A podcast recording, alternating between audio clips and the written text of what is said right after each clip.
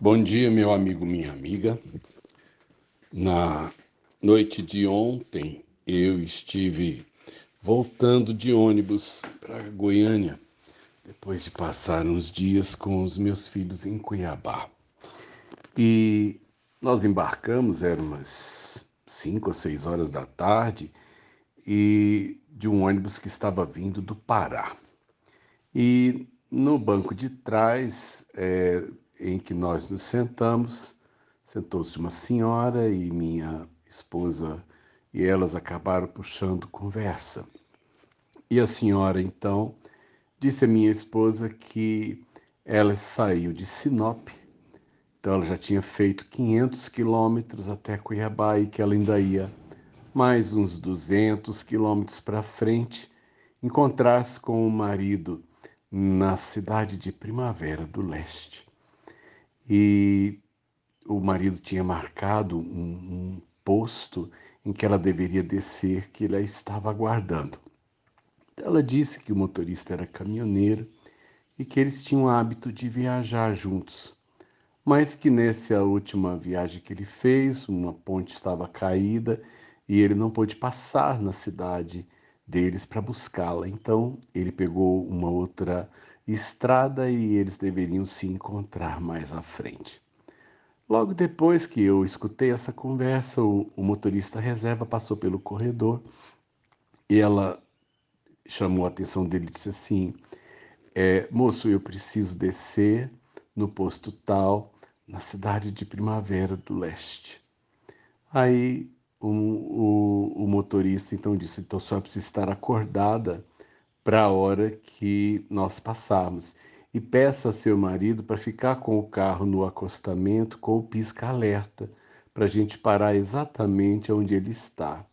Ela falou assim: não, meu motorista, meu, meu, meu esposo é motorista de caminhão e o caminhão dele está estacionado no posto. Então eu preciso ficar no posto.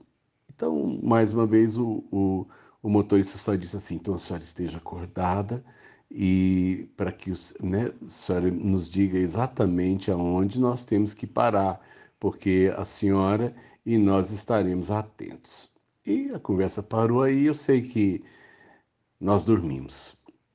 Nós pegamos um trecho aí logo depois da cidade, e eu creio que tanto ela quanto nós dormimos, e de repente acordamos com o motorista reserva passando por nós.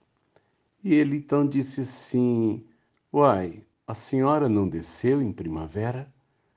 E, e a mulher assustou-se, ela disse assim: Eu dormi. Ele disse: A senhora, a senhora então é, é, deixou passar o lugar. Né? E eu creio que isso é, é gerou na mulher momentaneamente uma situação de tensão e, e quando o motorista percebeu que ela que ela disse: Eu falei para o senhor que eu precisava descer lá. Né? E ele disse: Eu falei para a senhora não dormir. Aí, de repente, ele riu e falou assim: Não, nós estamos em Campo Verde. A próxima cidade é Primavera do Leste. Então, na verdade, ele vinha, tinha vindo chamá-la caso ela estivesse dormindo, para que justamente ela não perdesse o lugar da descida, mas a brincadeira foi muito desagradável.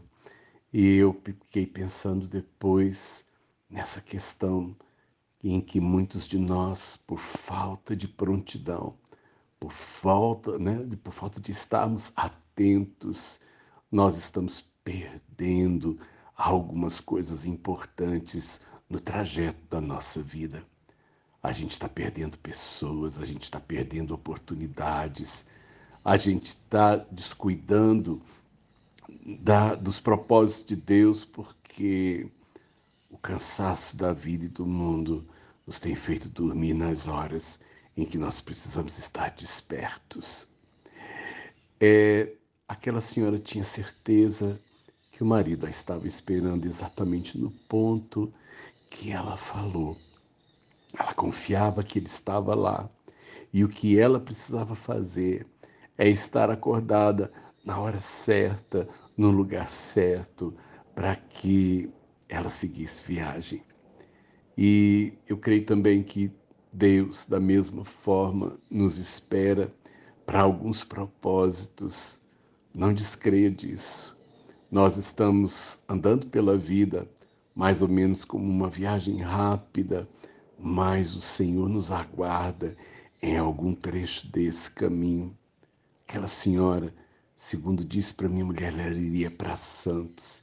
E ela falou: a última vez que nós viajamos, nós levamos 40 dias para voltar para casa. Você já pensou para onde é que Deus está planejando caminhar com você? Você já pensou o grande plano de Deus que você só precisa estar atento para não perder a passada? Num dia como esse, não deixe Deus esperando pelo caminho. Esteja atento porque Ele marcou o um encontro e Ele te aguarda. Sérgio de Oliveira Campos, pastor da Igreja Metodista Goiânia Leste, Graça e Paz.